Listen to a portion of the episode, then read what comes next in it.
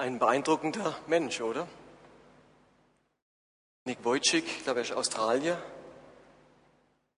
der unglaubliche Schwierigkeiten in seinem Leben erlebt hat, der so geboren wurde und heute dasteht mit einer ungeheuren positiven Ausstrahlung und weiß, dass Gott am Werk ist in seinem Leben. Und ich würde gern mit euch in den nächsten drei Sonntagen, der Michel und ich, mit euch darüber sprechen, wie erlebt man eigentlich Gottes Wirken? Und ich ziehe das mal von einer ganz anderen Seite auf. Viele von euch haben vielleicht schon mal davon gehört, dass es sogenannte Sprachen der Liebe gibt. Verschiedene Sprachen der Liebe. Das ist die Erkenntnis, dass Menschen Liebe sehr unterschiedlich zum Ausdruck bringen und Liebe ganz unterschiedlich erleben. Und oft genug kommt es vor, dass sich vielleicht ein Kind oder ein Ehepartner nicht geliebt fühlt von seinem Gegenüber, weil der einfach die Liebe in einer anderen Sprache zum Ausdruck gebracht hat. Hört ihr das Geräusch auch? Weiß jemand, was das ist? Ah, hat jemand seinen Privatventilator mitgebracht oder so? Vielleicht zeigt dein Vater seine Liebe seiner Tochter durch Geschenke, die er ihr macht. Aber die Tochter würde sich viel lieber oder viel mehr geliebt fühlen, wenn er sie unterstützen würde in den Dingen, die sie tut. Oder eine Ehefrau fühlt sich geliebt, wenn man mit ihr redet. Und der Mann bringt seine Liebe vor allem durch Zärtlichkeiten zum Ausdruck. Und am Ende passiert es tatsächlich, dass ein Mensch sagt, ich fühle mich von dir nicht geliebt, obwohl der andere sich ungeheure Mühe macht, seine Liebe zum Ausdruck zu bringen. Aber sie sprechen nicht dieselbe Sprache.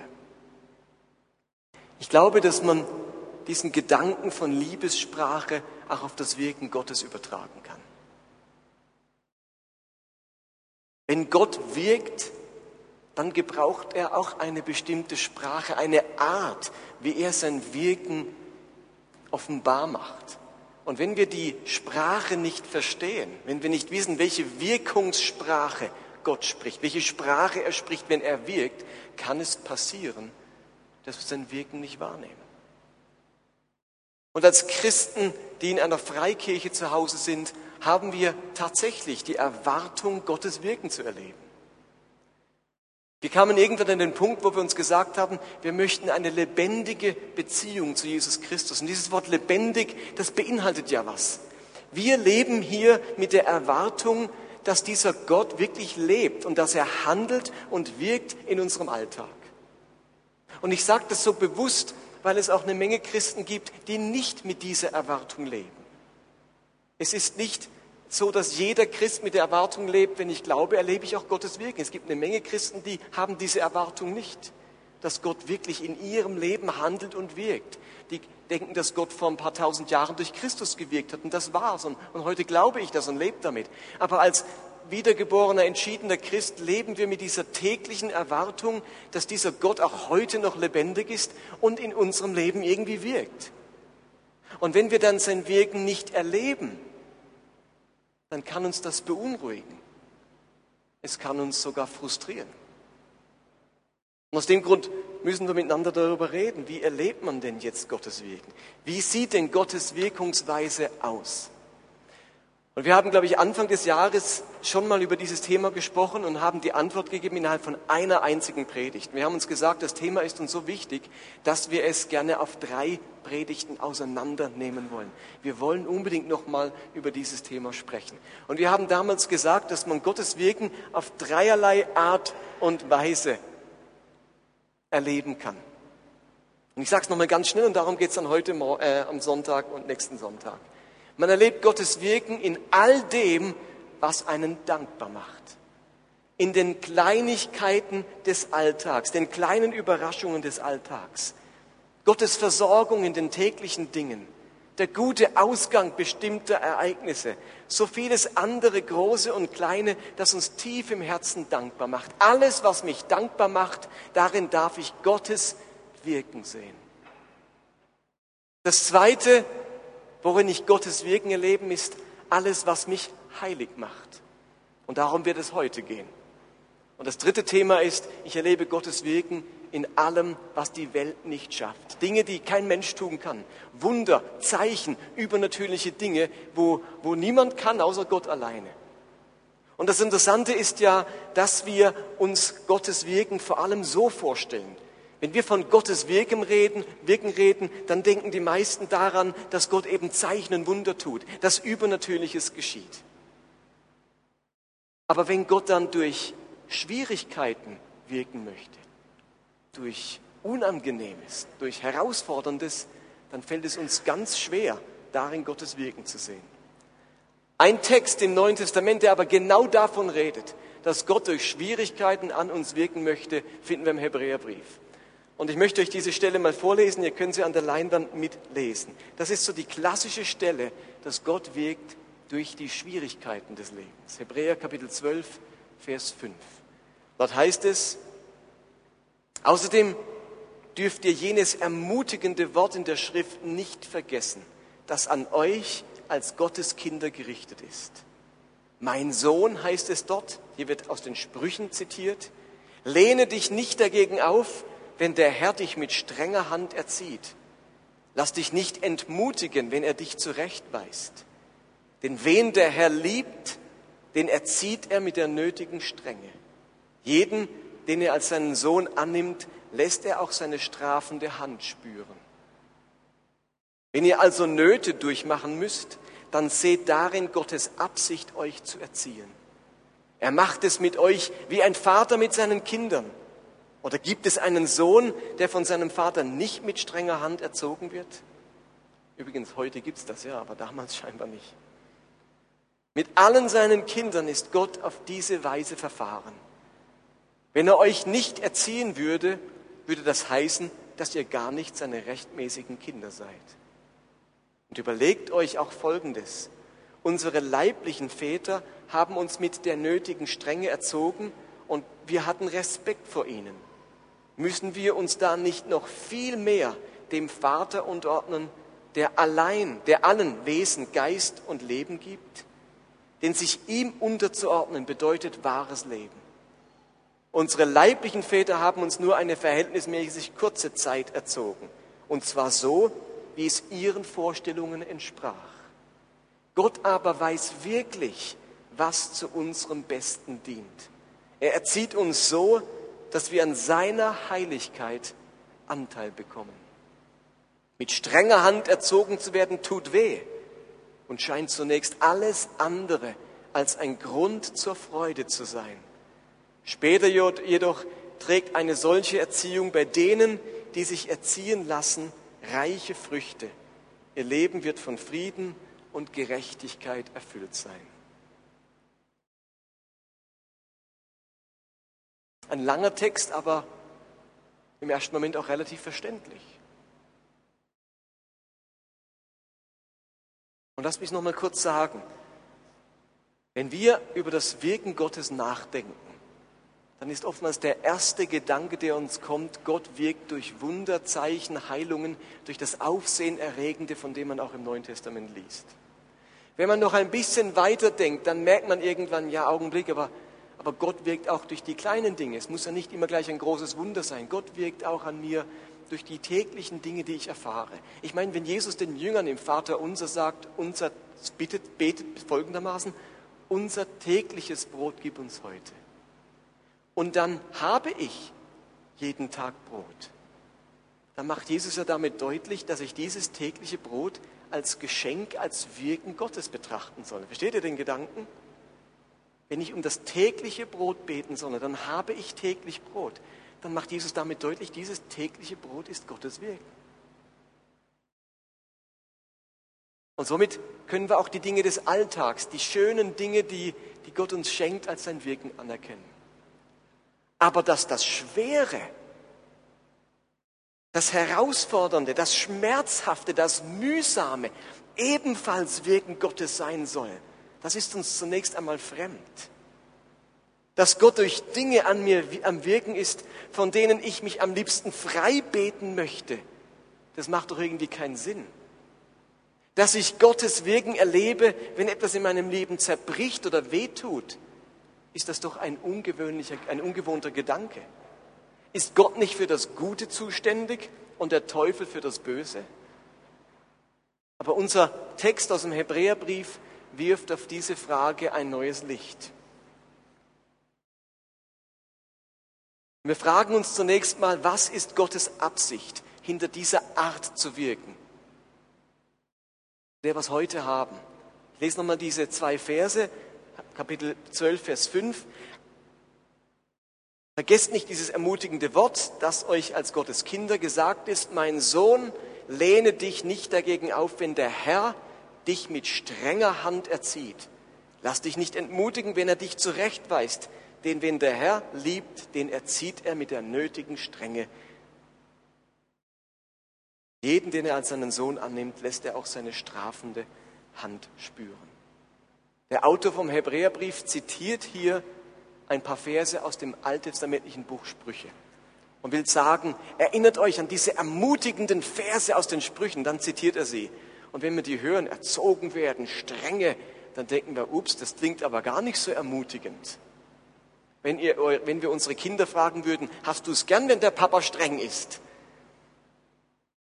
Dann sagen die wenigsten Kinder, oh ja, das habe ich besonders gern. Und trotzdem spüren wir alle, dass Strenge auch etwas Positives hat. Ich habe am Ende des letzten Schuljahres bei meinen OS-Klassen, fünfte und sechste Klasse, ein Feedback eingeholt. Ich habe sie aufschreiben lassen, was ich besser machen könnte, was ich als Lehrer anders machen könnte. Und wisst ihr, was das häufigste Feedback war? Ich soll strenger sein. Weil sie gespürt haben, da hat es ein paar Störenfriede, die versauen uns die ganze Stunde. Und wenn der Herr Benz nicht konsequent streng mit denen ist, dann stören die. Und die hatten es am Ende, am Anfang ist das lustig, aber nach einem Schuljahr hat man irgendwann die Nase voll. Ich selber genervt, nicht nur als Lehrer, auch als Schüler ist man genervt. Und sie haben mich ermutigt, strenger zu sein. Seitdem habe ich jetzt wieder den Stock dabei im Unterricht.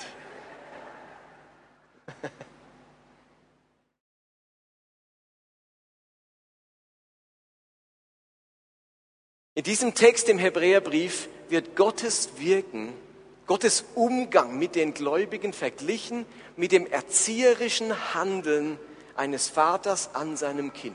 In diesem Bild bewegen wir uns heute Abend. Ein Vater erzieht seine Kinder und das ist Gottes Wirken an uns. Auch er erzieht uns durch bestimmte Wirkungsweisen. Und eins ist klar, wenn unser Text, der 2000 Jahre alt ist, von Erziehung redet, dann stecken da ganz bestimmte pädagogische Vorstellungen dahinter dann ist das nicht vergleichbar, was hier steht, mit der antiautoritären Haltung vieler Eltern heute ihren Kindern gegenüber. Dieser Text, der steht im Kontext einer Welt, wo Kinder eher nicht mit Samthandschuhen angefasst wurden und wo pädagogische Grundsätze sehr anders waren als heutzutage. Aber ihr Lieben, egal ob damals oder heute, uns geht es nicht um pädagogische Grundlagen, sondern darum, dass schon immer Eltern ihre Kinder aus einem bestimmten Grund erzogen haben. Ob sie das jetzt auf diese oder auf jene Methode machen. Schon immer erziehen Eltern ihre Kinder, weil sie eine Absicht haben. Und auch Gott hat eine Absicht darin, wenn er uns erzieht, wenn er uns zurechtweist und uns ermahnt. Warum macht ein Vater das mit seinem Kind? Eltern erziehen ihre Kinder, damit sie sich in eine bestimmte Richtung entwickeln, damit sie sich ein Verhalten angewöhnen, das die Eltern als richtig und notwendig empfinden, damit sie jene Werte leben, von denen die Eltern überzeugt sind. Wenn ich also möchte, dass mein Kind höflich ist, dann ermahne ich es, Danke zu sagen, wenn es was geschenkt bekommt. Das kennen wir ja alle. Sag bitte Danke. Äh, danke, Oma. Und wir sagen das, weil wir wollen, dass das Kind das lernt, höflich und dankbar zu sein und nicht sich einfach was schnappt und davonrennt und, und nicht Danke sagt. Und wir erziehen es, um ihm diesen Wert beizubringen.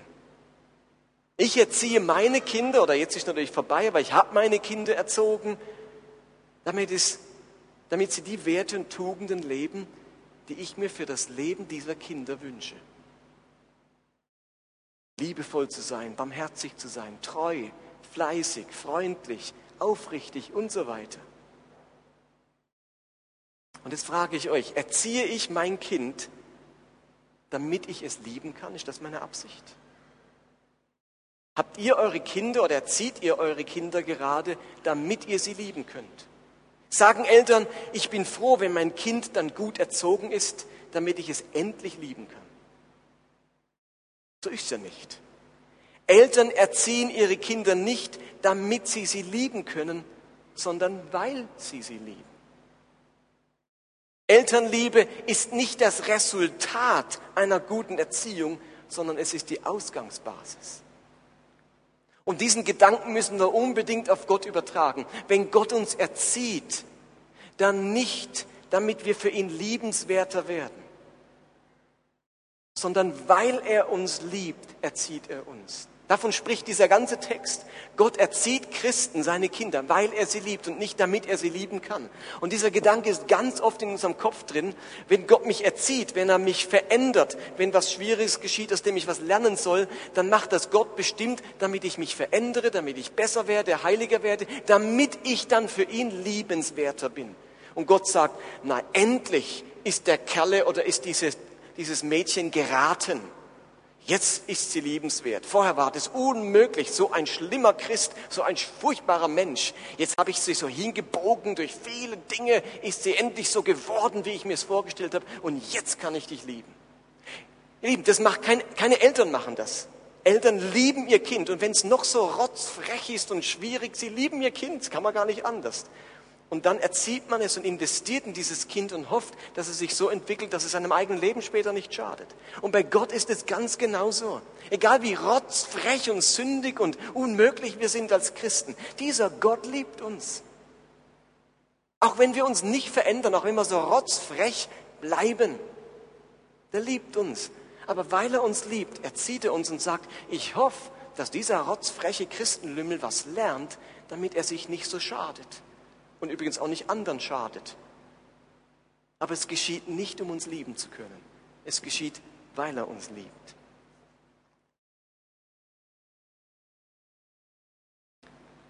Und jetzt überlegen wir uns mal, ausgehend von diesem Hebräertext, wie funktioniert jetzt dieses Wirken Gottes, das uns heilig machen soll. Und das Erste, was ich sagen möchte, ist, dass Schwierigkeiten auf dem Lehrplan der Schule Gottes stehen. Wenn ihr also sagt, der Lehrplan der Schule Gottes, was sind da für Themen drauf? Dann ist ein großes Thema Schwierigkeiten erleben, Nöte erleben, herausforderndes erleben. Und es heißt in Vers 7a, wenn ihr also Nöte durchmachen müsst, dann seht darin Gottes Absicht, euch zu erziehen. Eine andere Übersetzung sagt, wenn ihr Schweres ertragen müsst, dann erkennt darin die Zurechtweisung Gottes. Nöte oder Schweres werden in diesem Text als Erziehungsmittel Gottes beschrieben. Seine Absicht mit diesem Schweren ist, uns zu erziehen. Wir werden in diesem Text also aufgefordert, in den Schwierigkeiten, in den Nöten unseres Lebens die Absicht Gottes zu erkennen, uns zu erziehen, mit uns ans Ziel zu kommen und uns zu verändern. Der normale Fokus, wenn Schwierigkeiten auftauchen, ist nämlich folgende Frage. Woher kommen die Schwierigkeiten? Was ist die Ursache? Was ist der Auslöser? Kennt ihr das? Also, das ist doch typisch. Wir geraten in Schwierigkeiten und wir fragen uns sofort, woher kommen die? Was hat die ausgelöst? Wieso sind die da? Warum bin ich in diesen Schwierigkeiten? Warum bin ich in dieser Not? Äh, das ist sehr, sehr verständlich. Warum? Weil wir natürlich durch die Ursachenforschung möglichst der Not ein rasches Ende bereiten wollen. Woher kommt das? Ich muss es sofort loswerden. Aber dieser Blick im Hebräerbrief, äh, dieser Vers im Hebräerbrief will unseren Blick auf Nöte verändern. Er will, dass wir die Frage stellen, welche Absicht verfolgt Gott mit diesen Schwierigkeiten? Was hat Gott mit mir vor in diesen Schwierigkeiten? Wozu sollen diese Nöte dienen? Und wir sind oft so darauf gepolt, immer nach den Gründen zu suchen, nach dem Schuldigen oder nach unserer eigenen Schuld. Wessen Schuld ist diese Not? Warum bin ich in diesen Schwierigkeiten? Aber wir dürfen keinesfalls bei dieser Frage stecken bleiben. Wir müssen unbedingt weitergehen und die Frage stellen, wozu bin ich in diesen Schwierigkeiten und nicht nur warum. Gott möchte uns durch Schwierigkeiten etwas beibringen. Er möchte dadurch etwas in unserem Charakter und in unserem Wesen verändern. Und durch diese Schule, auf deren Lehrplan Nöte stehen, sind ganz viele Menschen gegangen.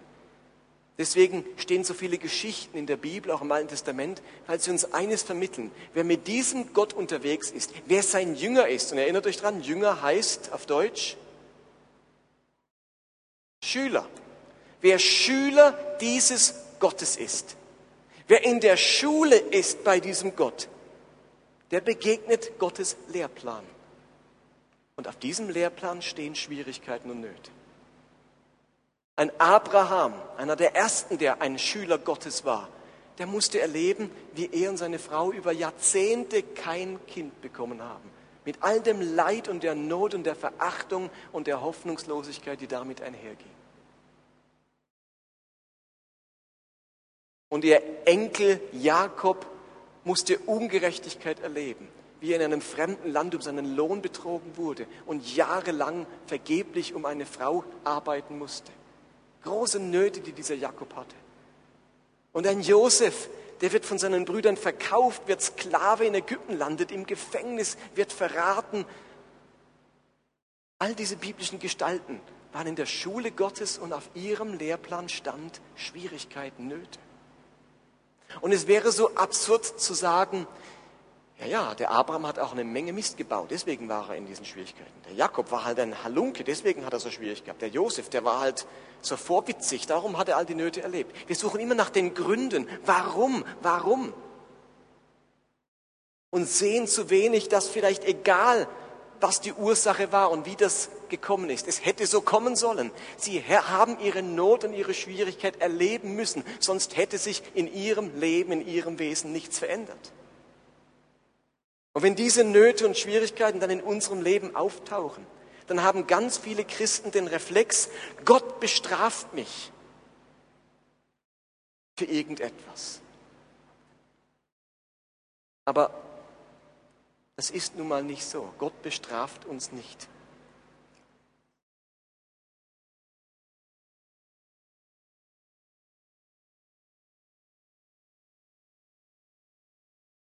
hier schnell was sortieren.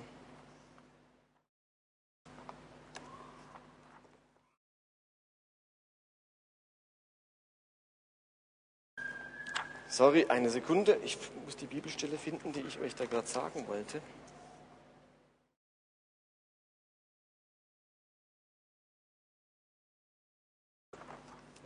Im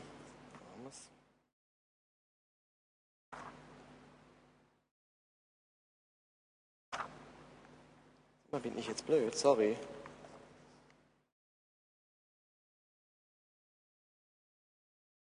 Okay. Ah, okay, sorry, jetzt, ja, jetzt habe ich sie. Also, ich habe gerade Abraham erwähnt, Jakob und Josef, die diese Schwierigkeiten erlebt haben. Es gibt eben auch im Neuen Testament Personen, die durch Schwierigkeiten gegangen sind und dadurch Veränderung ihres Charakters erlebt haben. Und eine Person war unser lieber Paulus.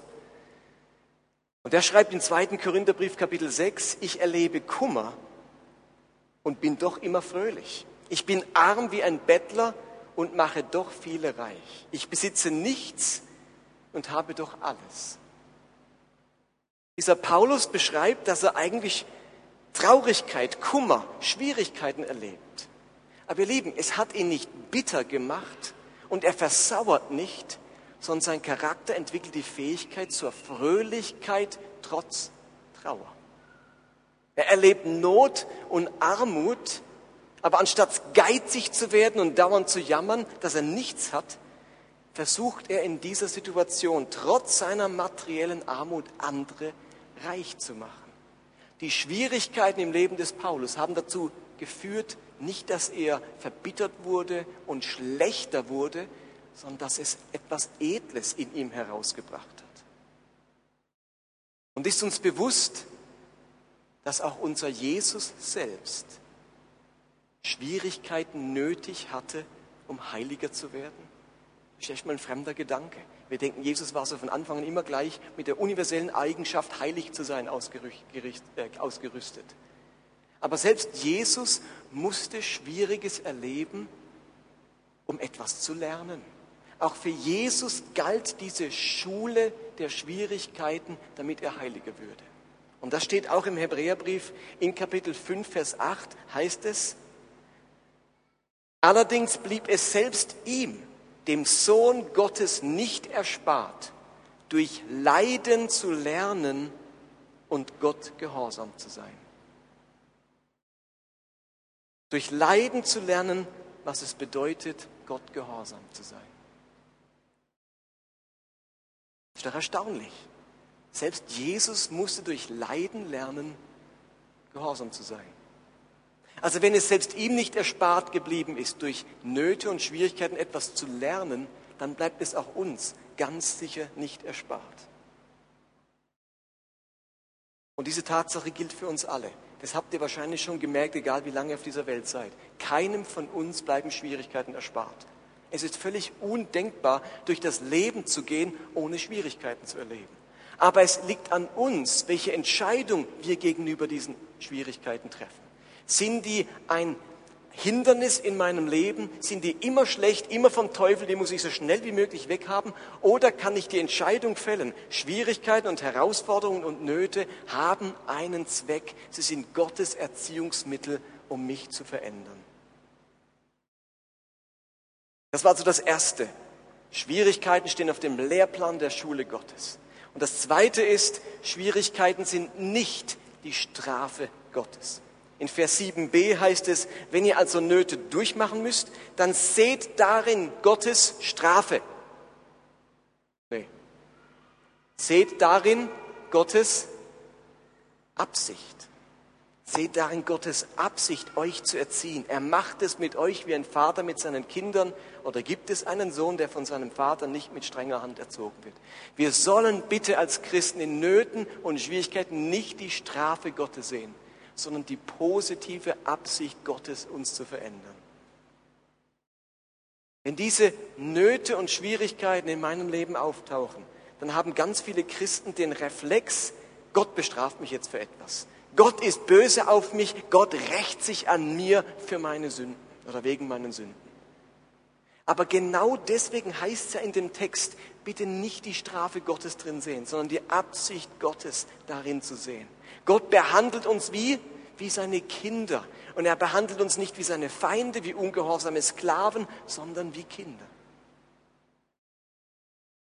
Wenn ihr morgen eure Arbeitsstelle verliert,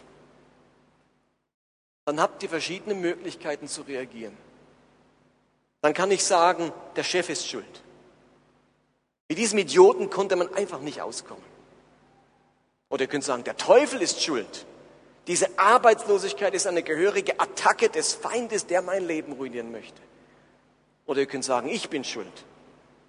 Ich bin einfach ein Nichtsnutz, minderwertig. Keiner will mich, keiner kann mich gebrauchen. Oder ich kann sagen, Gott ist schuld. Er hat ja nur darauf gewartet, bis er mir eins auswischen konnte, weil ich in der letzten Zeit nicht so ein hingegebener Christ war und nicht mehr in der Bibel gelesen habe und nicht gerade ein Vorbild war in meiner Nachbarschaft. Und jetzt zahlt er es mir heim. Jetzt habe ich halt meine Stelle verloren. Wir lieben. Die richtige Reaktion wäre es, weniger Ursachenforschung zu betreiben, um die Schuldfrage zu klären, sondern in der tiefen Überzeugung, dass man geliebtes Kind Gottes ist die, der Frage nachzugehen, wie diese Situation jetzt positive Auswirkungen auf meinen Charakter und auf mein Leben haben kann. Ich will nicht sagen, dass Ursachenforschung nicht wichtig ist, aber es darf nicht das Einzige sein. Ich muss auch in eine andere Richtung schauen und überlegen, wie kann mir das zum Besten dienen? Wie kann Gott mich erziehen durch diese Schwierigkeit?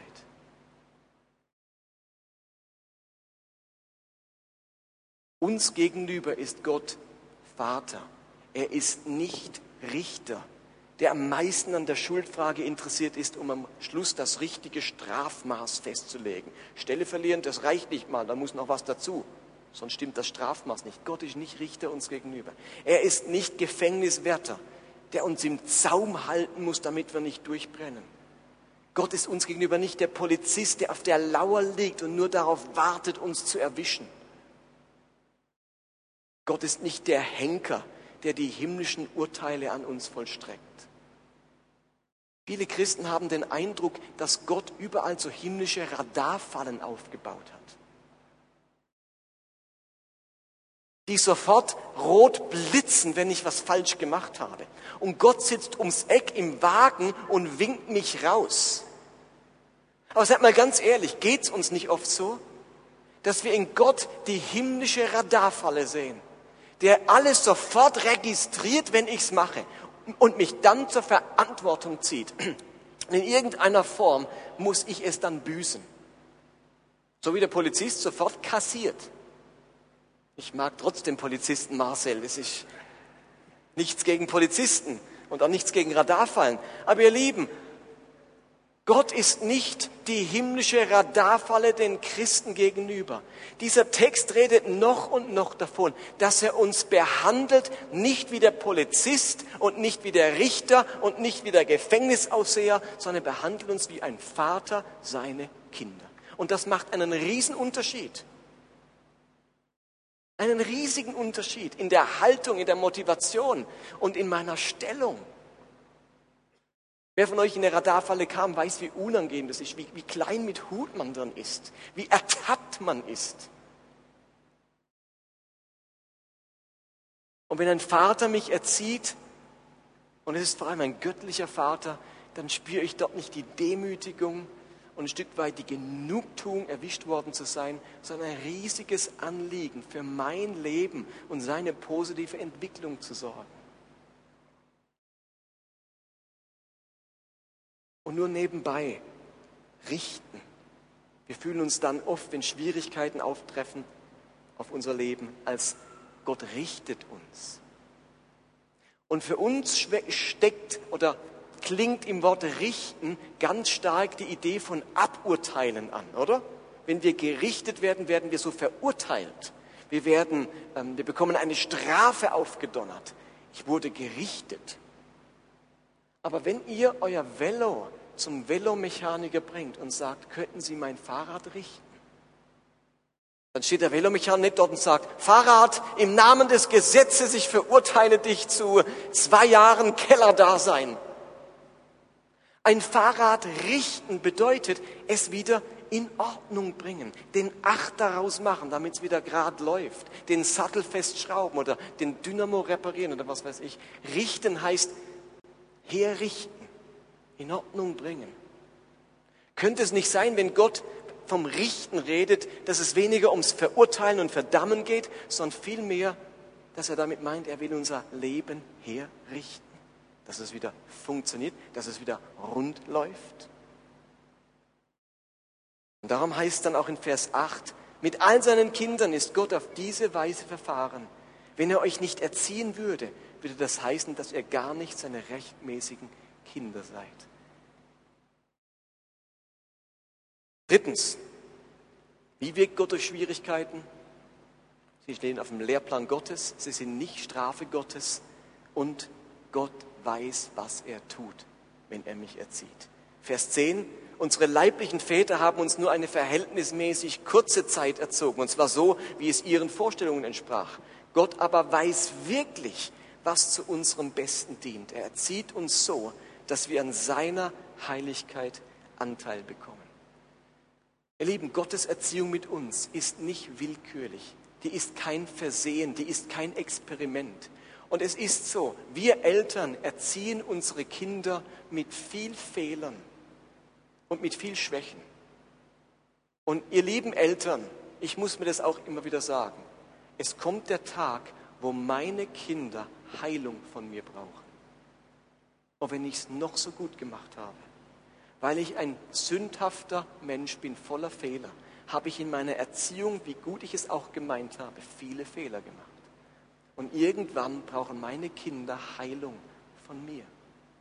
Und ich brauche Heilung von meinen Eltern, weil wir unvollkommene Erzieher sind.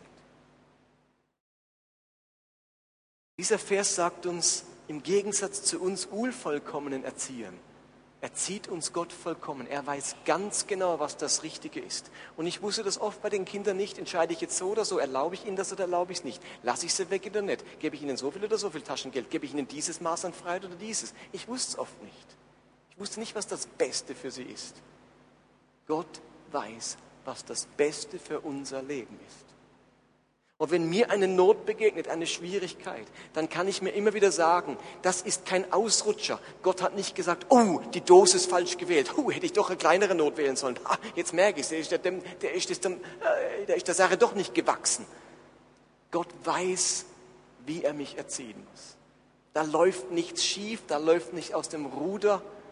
Das, was mir begegnet, darf ich immer wieder mir sagen, mein Leben ist in Gottes Hand. Er weiß, was er tut. Der allwissende und unendlich barmherzige Gott weiß ganz genau, welche Veränderung unser Leben nötig hat. Aber die Sache ist natürlich leichter gesagt als getan. Und damit sind wir beim letzten und vierten Punkt. Erzieht, erzogen werden tut weh. Erziehung erzogen werden tut weh. In Vers 11 heißt es, mit strenger Hand erzogen zu werden, tut weh und scheint zunächst alles andere als ein Grund zur Freude zu sein. Später jedoch trägt, es ein, trägt eine solche Erziehung bei denen, die sich erziehen lassen, reiche Früchte. Ihr Leben wird von Frieden und Gerechtigkeit erfüllt sein. Und auch das kennen wir, das ist so, dieses Bild passt so gut. Also ich habe nicht erlebt, dass meine Kinder gestraft wurden, durch den Klaps auf den Hintern bekamen und durchs Zimmer springen. Juhu, juhu, wunderbar, mehr Papa. Darf ich mir zu Weihnachten noch ein bisschen Erziehung wünschen? Erzogen werden tut erstmal weh, das ist unangenehm, da sind Tränen gelaufen, da gab es Zorn, da hat man vielleicht die Tür zugeschlagen und ist wutentbrannt ins Zimmer, weil man das verboten bekam oder weil man das nicht durfte.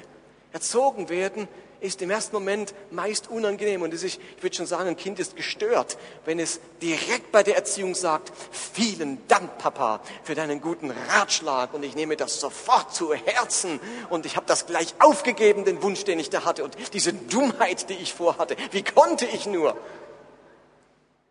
Das wäre ja schon gestört, wenn ein Kind das machen würde. Im ersten Moment ist die Reaktion, ich will nicht, ich, ich sehe das nicht ein, äh, hör auf damit, ich wünsche dir einen anderen Vater oder eine andere Mama.